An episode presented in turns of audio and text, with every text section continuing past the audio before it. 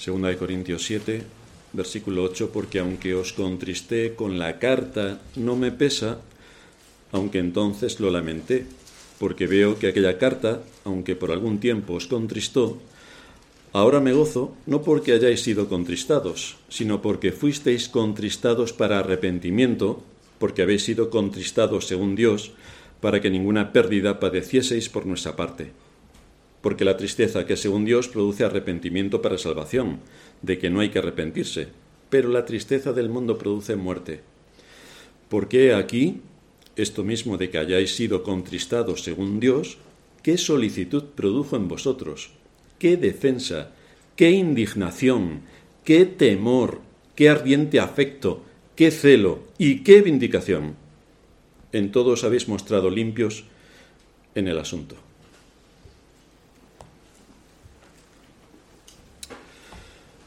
La doctrina del arrepentimiento, desconocida por la inmensa cristiandad. Todo el mundo sabe que hay que arrepentirse, pero que se arrepientan los demás, no yo. O en todo caso, yo ya me arrepentí cuando el Señor me llamó, ya no tengo nada más de lo que arrepentirme. Todas estas son bastantes eh, cosas que piensan en la cristiandad en general y que están completamente alejadas de lo que enseña la Escritura. Como nosotros tenemos una confesión de fe, que es la que define exactamente qué es lo que creemos y por qué lo creemos, vamos a leer qué es lo que dice nuestra confesión de fe respecto al arrepentimiento. La confesión de fe, todas las iglesias deberían tener su confesión de fe, porque es la que define lo que creemos. Muchos dicen, yo creo en la Biblia. Satanás también. Entonces hay que definir de la Biblia qué es lo que crees. Pues esto es lo que manifiesta la confesión de fe. En el capítulo 15 se trata el tema del arrepentimiento para vida y salvación. En el punto 2 se dice, si bien no hay nadie que haga el bien y no peque, y los mejores hombres, mediante el poder y el engaño de la corrupción que habita en ellos, junto con el predominio de la tentación, pueden caer en grandes pecados y provocaciones, Dios, en el pacto de gracia, ha provisto misericordiosamente que los creyentes que pequen y caigan de esta manera sean renovados mediante el arrepentimiento para salvación. El punto 3 dice, este arrepentimiento para salvación es una gracia evangélica por la cual una persona a quien el Espíritu hace consciente de las múltiples maldades de su pecado, mediante la fe en Cristo, se humilla por esa causa con una tristeza, con una tristeza que según Dios abomina y aborrece su pecado, ora pidiendo tanto el perdón como las fuerzas que proceden de la gracia, con el propósito y empeño, mediante la provisión del Espíritu, de andar delante de Dios para agradarlo en todo. Punto 4. Puesto que el arrepentimiento ha de continuar a lo largo de toda nuestra vida, debido al cuerpo de muerte y sus inclinaciones, es el deber de cada hombre arrepentirse específicamente de los pecados concretos que conozca. Número 5.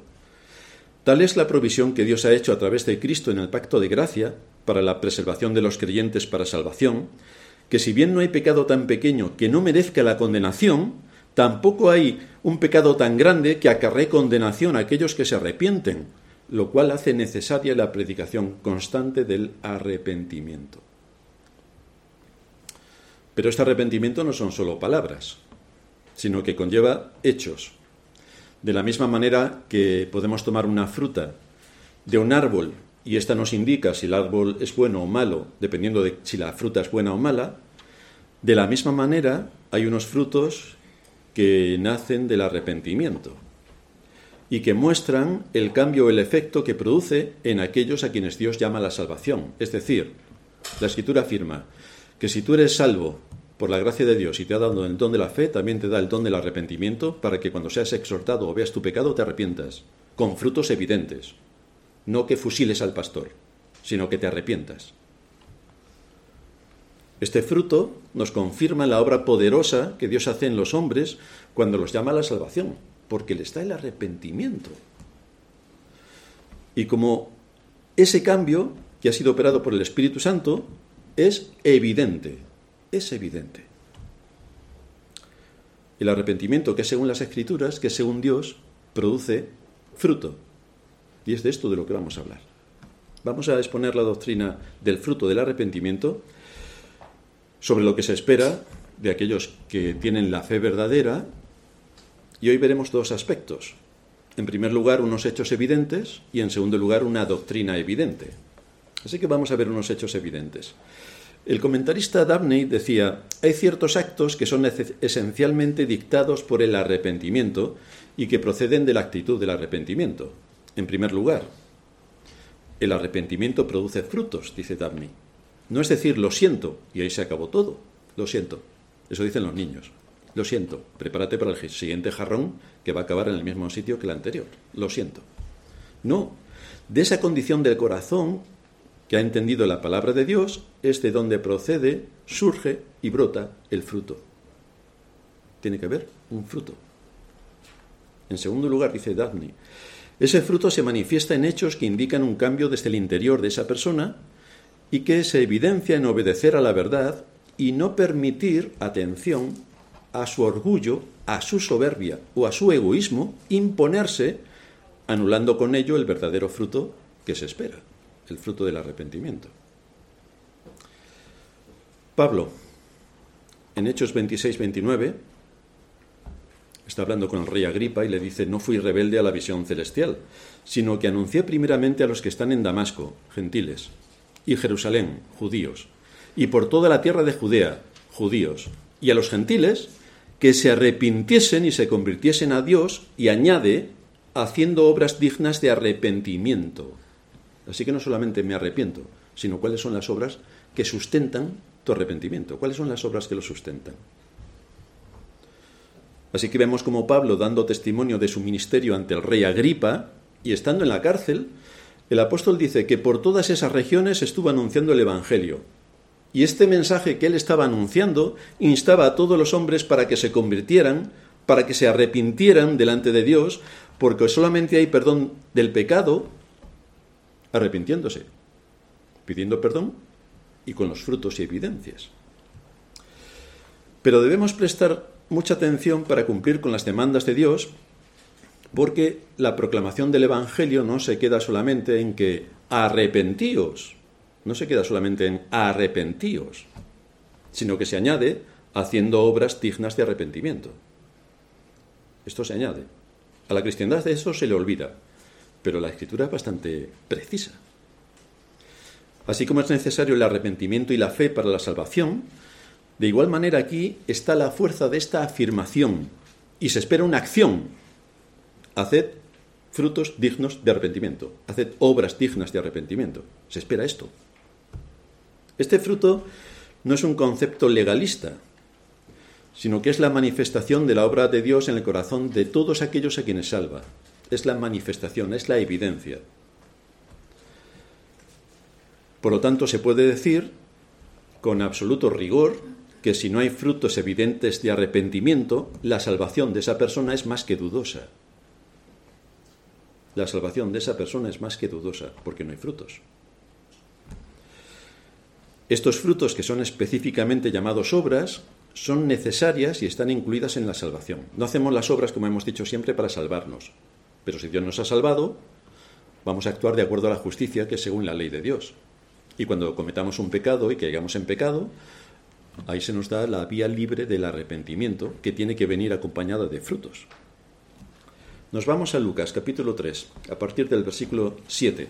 Está hablando Juan el Bautista. Lucas 3, 7. Y decía a las multitudes que salían para ser bautizados por él, Fijaos, queridos hermanos, lo que dice Juan el Bautista. Queridos compatriotas, ¿por qué nos convertís?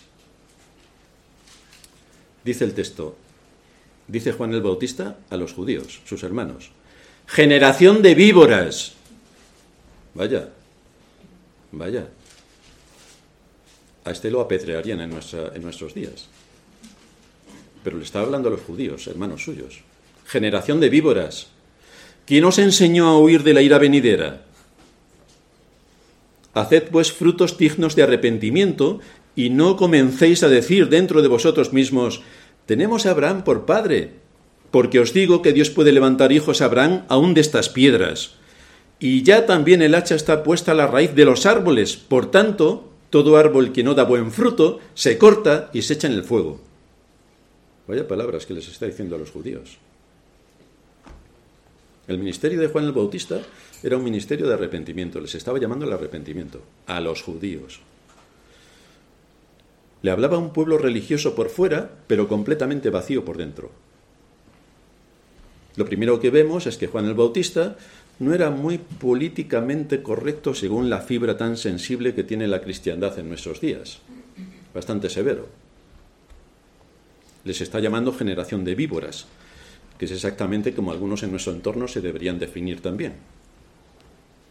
Este texto nos afirma cuáles son los frutos del arrepentimiento nos muestra un ejemplo de qué obras son consideradas como frutos dignos de arrepentimiento.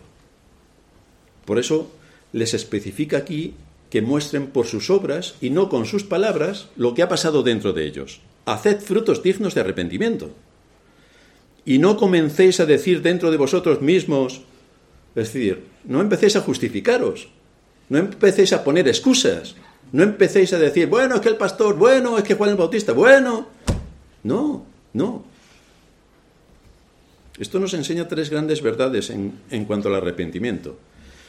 La primera, la única forma que tenemos de escapar de los pecados personales y de huir de la ira venidera es por medio del arrepentimiento. Esta es la puerta de escape que el Señor nos ha provisto y no hay otra. No puedes decir, yo creo en el Señor, ya soy salvo. Hala, hasta mañana, chicos. No, eso no es suficiente, eso es necesario, es una condición necesaria, pero no es suficiente. En segundo lugar, la única forma de comprobar y conocer si alguien es creyente es ver si se ha arrepentido por los frutos que evidencian su arrepentimiento. Tiene que haber frutos. Si no hay frutos, ¿por qué sabes que se ha arrepentido? ¿Por qué sabes que es creyente? Juan el Bautista sabía que al decirles todo esto, sus oyentes empezarían a buscar excusas y justificaciones, que se dirían a sí mismos que no hacía falta hacer nada respecto al arrepentimiento, porque ellos estaban bajo el pacto de Abraham. Somos hijos de Abraham y todo el mundo sabe que los hijos de Abraham van al cielo. Esto es lo que tenían ellos asumido. Somos hijos de Abraham. Esta es la argumentación que le están dando. Somos hijos de Abraham. Así que tenemos garantizado el favor de Dios. Por lo cual esta predicación que habla de la ira venidera ¿Para qué la iban a tener ellos en cuenta si eran hijos de Abraham? Estas son las excusas y justificaciones que les están poniendo a Juan el Bautista. Pero Juan insiste. No os tranquilicéis por el hecho de que vuestros padres son judíos. No os tranquilicéis por el hecho de que sois descendientes de Abraham. No os tranquilicéis con ir a la iglesia. Bueno, yo todos los domingos voy a la iglesia, aquí estoy clavado. De 11 a 1. El resto de la semana es otra historia. Pero aquí estoy, voy todos los domingos a la iglesia, hago, le doy de comer a los pobres, hago todo lo que puedo, cuido a los animalitos, que ahora está de moda, me preocupo por el medio ambiente. ¿Y los pecados? ¿Y, los, el arrepentimiento? ¿Y los frutos? Juan el Bautista le está diciendo, tened mucho cuidado, porque si no entendéis el mensaje que conlleva el arrepentimiento, no sois salvos. Si no hay frutos que confirmen el arrepentimiento, no sois salvos. El matiz contundente es que el árbol que no lleve frutos será cortado y echado en el fuego. Es lo que está diciendo Juan el Bautista. Si no hay frutos que evidencien que te has arrepentido, entonces el Señor va a acabar contigo. Vas a acabar en el infierno. Por eso les está advirtiendo de la ira venidera. Por eso les advierte. Este es un mensaje bastante contundente y que tiene el propósito de infundir un temor en nosotros para que nos lleve a cuidar nuestra salvación con temor y temblor. Es un mensaje bastante severo. Les está diciendo que nada sustituye el fruto del arrepentimiento como evidencia de la salvación. Todos decimos, el Señor me ha salvado, me ha dado la fe salvadora. ¿Y qué más? Porque no solamente esto. ¿Qué más? Si no hay fruto, dice Juan, no escaparéis de la condenación por mucho conocimiento que tengáis, por mucho que vayas a la iglesia, por muchos versículos que recites y por muchos privilegios espirituales que hayas disfrutado durante tu vida. Nada de eso debería dejar tranquilo y satisfecho a una persona, a un creyente. Nada. Porque no hay otra forma de escapar y huir de la ira venidera si no es a través del arrepentimiento, con los frutos que conlleva y que tienen como su base la fe, la fe que Dios nos ha dado. Así que esto nos lleva a que consideremos, por un lado, la necesidad tan grande de este fruto y por el otro, cómo el arrepentimiento es un cambio real que siempre produce fruto, si es verdadero, siempre produce fruto. En tercer lugar, vemos que la gente recibió el mensaje de Juan el Bautista, porque cuando Juan les dio esta afirmación tan severa y no admitió sus justificaciones, el versículo 10 nos dice que la gente le preguntaba diciendo, entonces, ¿qué haremos? ¿Qué haremos? Enséñanos. Todos le preguntaron cuáles eran esos frutos que deberían confirmar y evidenciar la salvación. Fueron conocedores de que por ser descendientes de Abraham no recibirían las bendiciones de la vida eterna. Por lo tanto, su pregunta fue, ¿cuáles son esas obras que manifiestan que ha habido arrepentimiento? ¿Cuáles son esas evidencias que confirman que estoy entre aquellos a quienes Dios ha salvado? ¿Cuáles son? Y ahora viene la respuesta en el versículo 11. Y respondiendo Juan el Bautista les dijo, el que tiene dos túnicas, dé al que no tiene, y el que tiene que comer, haga lo mismo. Así que Juan responde, en general, a toda esta gente en cuanto al vestir y al comer, lo más habitual. Hay que ayudar al necesitado. Si eres llamado por Dios para la salvación, hay muchas cosas que debes hacer. La primera es no debes ser egoísta. Esto no quiere decir que ahora cuando salgamos de aquí repartamos todo lo que tenemos. El asunto es dónde está nuestro corazón y nuestro tesoro. Acordaos del hijo, acordaos del joven rico. Maestro bueno, ya he cumplido todos los mandamientos. ¿Qué más me falta? Iba en plan también un poco arrogante. Pero como el Señor conocía el corazón, le dijo, pues vende tus bienes, que es ahí donde tienes tu tesoro, es ahí donde tienes tu pecado, es en la avaricia. Vende tus bienes. Y el joven rico se fue, muy triste. Pues esto es lo que está diciendo aquí Juan el Bautista. Lo que tú amas es de lo que te tienes que desprender, porque tu amor está en las cosas de este mundo. Así que tienes que quitar tu amor de las cosas de este mundo para centrarte. Estos son aspectos generales que Juan está exponiendo. Pero pasa de lo general a lo particular. Si seguimos leyendo el texto, en el capítulo 3 de Lucas, versículo 12, nos encontramos que vinieron también unos publicanos para ser bautizados y le dijeron, Maestro, ¿qué haremos? Unos publicanos. ¿Sabéis a qué se dedicaban los publicanos? A cobrar los impuestos del imperio. No había alguien más em, rechazado en la sociedad judía que estos que trabajaban para el imperio cobrando impuestos. Así que ahí se acercaron unos publicanos. Maestro, ¿qué haremos? ¿Qué haremos nosotros que somos cobradores de impuestos? Y Juan el Bautista les dijo, no exijáis más de lo que os está ordenado. Es decir, cumplid con la ley. Porque ¿qué pasa a los que cobran impuestos?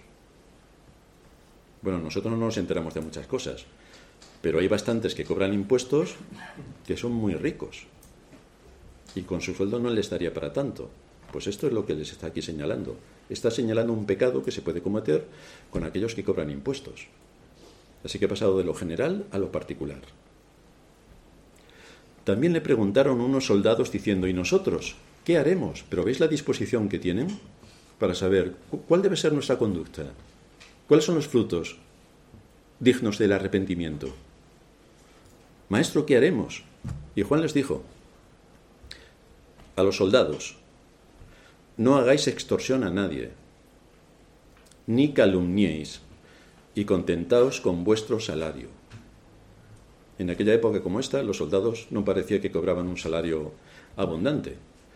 Así que cuando alguien cometía una infracción, pues uno puede decir, bueno, si me das 100 euros, pues hago la vista gorda y lo que te va a costar 1000 euros, por 100 si me lo pagas, aquí no ha pasado nada.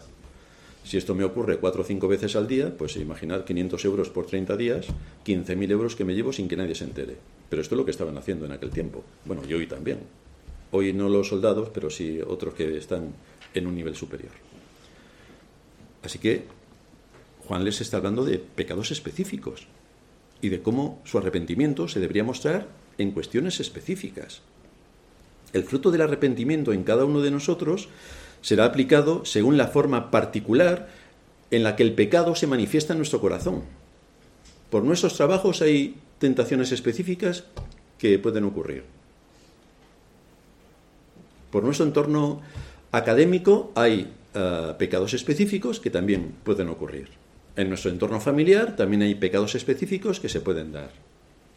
Que seamos un poco insolentes con nuestro esposo o nuestra esposa, que los hijos con sus padres sean también desobedientes. Hay muchas cosas que se pueden dar. En el tema de la iglesia, pues ya sabéis lo que se puede dar. Así que, ¿en qué aspecto de tu vida el pecado te ha afectado más claramente? Porque es ahí, en ese área concreta, donde el fruto del arrepentimiento tendrá que ser más evidente. Es ahí.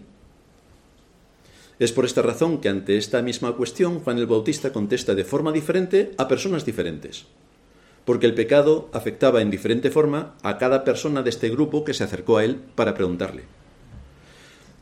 Lo que oían a Juan tenía un denominador común, la avaricia, la indiferencia, el egoísmo, y Juan les dice que la verdadera fe produce arrepentimiento y que ese arrepentimiento lleva aparejado frutos que evidencian dónde está el corazón hasta que el pecado particular en ellos no fuera quitado de su lugar y no hubiera obras dignas de arrepentimiento, no se habría manifestado el poder de Dios para salvación. Es decir, si una persona dice que cree en Dios, dice que se arrepiente y ahí se queda todo, esa persona no es salva.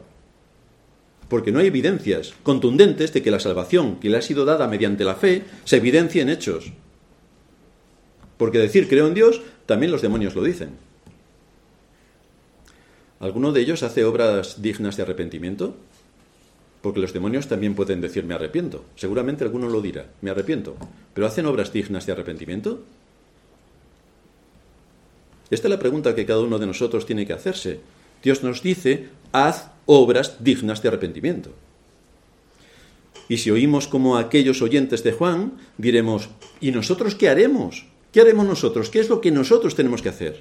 ¿Cuál es esa lista de cosas? ¿Dónde se manifiesta mi pecado de forma más clara? Pues el fruto del arrepentimiento contempla todo esto. En Zaqueo vemos que el fruto digno de arrepentimiento empezó en su área más pecaminosa. Zaqueo también era cobrador de impuestos. Lucas 19:8. Entonces Zaqueo, puesto en pie, dijo al Señor, porque este hombre se arrepentía de las cosas que había hecho, incluso por error. He aquí, Señor, la mitad de mis bienes doy a los pobres. Y si en algo he defraudado a alguno, se lo devuelvo cuadriplicado. Así que este hombre sí que hacía obras dignas de arrepentimiento. Sí que las hacía. En el hijo pródigo vemos como su pecado más notable había sido despreciar a su padre y vivir según los dictados de su corazón. Lucas 15, 12. Le dijo a su padre, Padre, dame la parte de los bienes que me corresponde, y el padre le repartió los bienes. No muchos días después, juntándose todo el hijo menor, juntándolo todo el hijo menor, se fue lejos a una provincia apartada y allí desperdició sus bienes, viviendo perdidamente. ¿Y cuál fue el fruto del arrepentimiento? Fue precisamente volver a su padre, someterse a la casa de su padre, someterse a las normas de su padre, pedir perdón en el contexto donde había cometido el agravio, y hacer todo lo que en las normas y la ley en la casa de su padre establecían. Y se sometió por completo. Esos son los frutos dignos de arrepentimiento. Por eso somos expuestos a la palabra de Dios, donde se nos muestra que sin arrepentimiento no entraremos en el reino de los cielos. Esto es bastante duro. Sin los frutos dignos de arrepentimiento no entraremos en el reino de los cielos. Este es un tema que la cristiandad no quiere escuchar porque su religión es buenista. No son cristianos, son buenistas. Pero la escritura es bastante seria tocando este asunto y el Señor lanza una, una severa advertencia. Lucas 13:3. Si no os arrepentís, pereceréis. No sé si se puede decir más claro. Así que este no es un tema para tomárselo a la ligera para decir yo creo en Dios y ya está. Me voy al cielo. Eso no es todo. No es todo lo que necesito para la salvación. Esa es parte de la verdad, pero no es toda la verdad.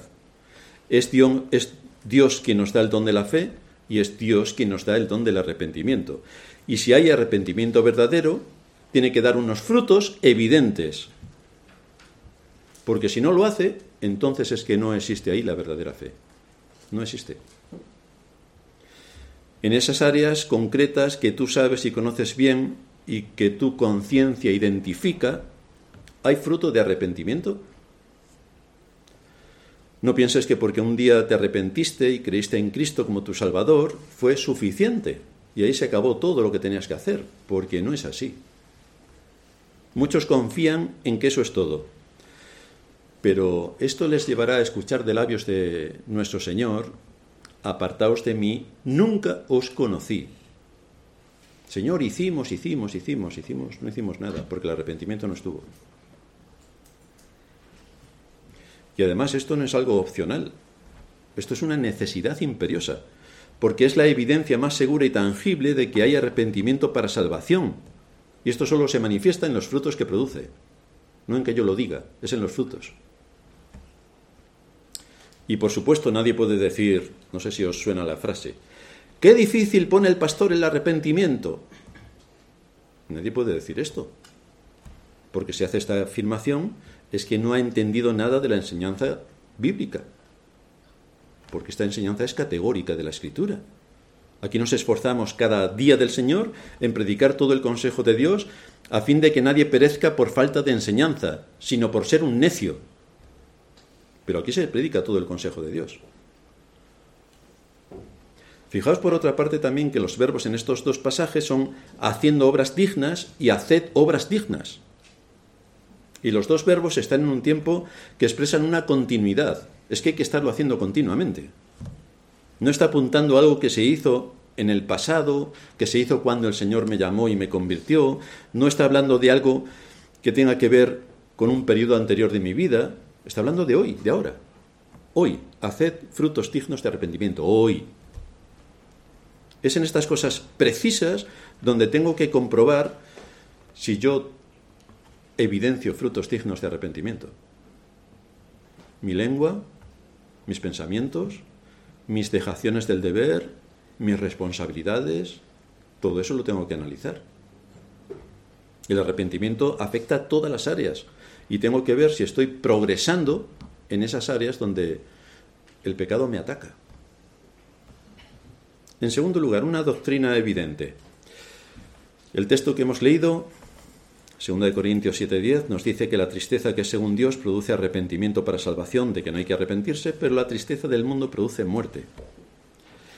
¿Y qué se espera como respuesta a una reprensión para que busquemos con arrepentimiento al Señor? Es decir, cuando recibimos una reprensión, cuando a través del mensaje predicado somos reprendidos o nos afecta directamente y vemos, nos vemos identificados, ¿cómo nos afecta? Dice Pablo en el versículo 11. Porque aquí esto mismo de que hayáis sido contristados según Dios, qué solicitud produjo en vosotros, qué defensa, qué indignación, qué temor, qué ardiente afecto, qué celo y qué vindicación. En todos habéis mostrado limpios en el asunto. Vaya respuesta que dio esta iglesia. Vamos, lo comparamos con la nuestra y decimos, pero aquí qué ha pasado. Bueno, evidente sabemos lo que ha pasado. Pero esto es lo que se espera cuando alguien es exhortado y llamado al arrepentimiento. Lo que no nos esperamos es que haya un linchamiento contra Pablo, porque les ha escrito con una carta bastante severa, pero no vemos que estén dándole una paliza a Pablo, ni levantando calumnias, difamaciones y falso testimonio contra Pablo, ni diciéndole de todo, incluido perro judío, ¿no?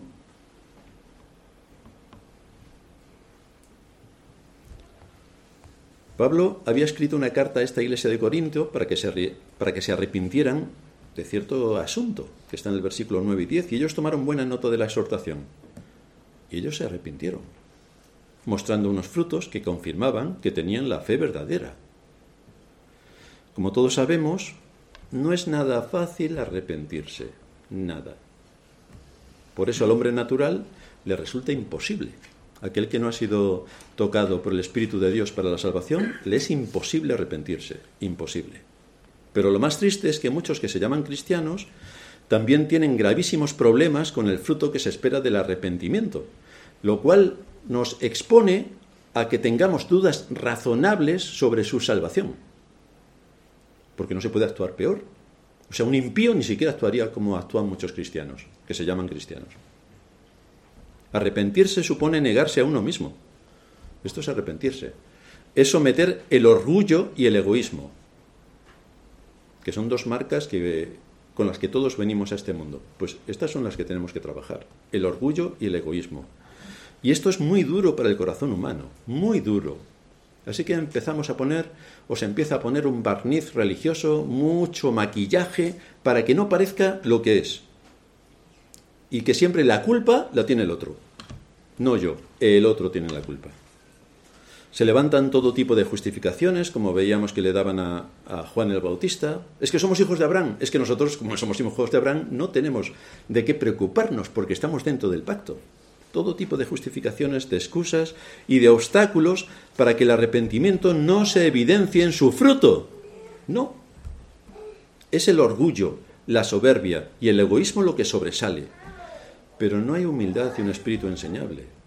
No, no, no.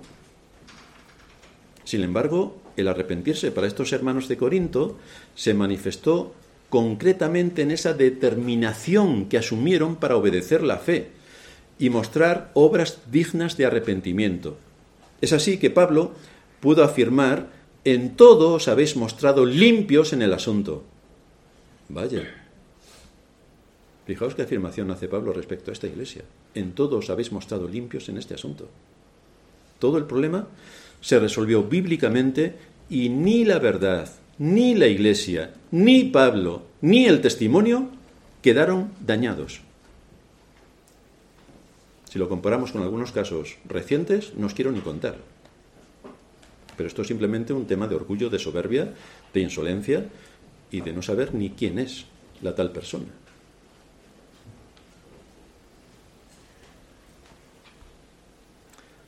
Dios los entristeció para arrepentimiento y entonces apareció en ellos, en toda la iglesia, los frutos que evidenciaban el verdadero carácter salvador de su fe y cómo fueron corregidas aquellas conductas que no estaban en su sitio. Aquellos pecados fueron corregidos. Y el texto es concluyente. Pablo es sumamente preciso en la identificación y definición de los frutos que se estaban dando en este arrepentimiento. Fijaos, qué solicitud lo que quiere decir, qué celeridad, qué prisa, qué atención por aborrecer el mal y escapar del pecado y apartarse de él. Qué prontitud tuvisteis cuando se os exhortó en salir de esa situación. Añade, qué defensa, no de uno mismo para excusarse y justificarse y la culpa la tiene el pastor. No, no, no, no, no. Qué defensa para defender la verdad de Dios y la justicia, de su palabra y de su juicio. Defendieron lo que es recto y lo que es justo delante de Dios para que la verdad no se viera afectada y para que la iglesia no quedase manchada y para que Pablo no sufriera ningún agravio. ¡Qué defensa! Sigue diciendo Pablo, ¡qué indignación! ¿Qué indignación contra quién? Estoy indignado contra el pastor, estoy indignado contra Pablo. No, la reprensión, el enfado que uno manifiesta para consigo mismo. De eso está, de eso está hablando. ¡Qué indignación conmigo! ¡Qué indignación conmigo! No se trataron a sí mismos de forma complaciente. Pobre de mí, es que Pablo me está mirando mal, no me quiere y lo único que hace cuando viene es corregirme. Es que Pablo me tiene manía. Es que hay que acabar con Pablo. A ver si podemos quedar un día todos y lo apedreamos. No, qué indignación conmigo mismo. ¿Cómo me debo reprender a mí mismo por lo que he hecho? Esto es lo que está diciendo el apóstol, que vio en la iglesia, en aquellos hermanos. Y añade, qué temor, después de mirarse a uno mismo e indignarse consigo mismo, ahora mira a Dios y todo lo que ha podido ser causa de daño al testimonio. ¿Se ha dañado el testimonio? Pues ese no es el camino. ¿Se ha dañado a la iglesia? ¿Se ha hecho daño a la iglesia? Pues ese no es el camino. ¿Se ha vapuleado públicamente a la autoridad de la iglesia? Pues ese no es el camino. Esta gente no hizo nada contra Pablo, ni levantó su puñal contra Pablo, ni apedreó a Pablo por lo que les estaba diciendo. añade Pablo, qué ardiente afecto.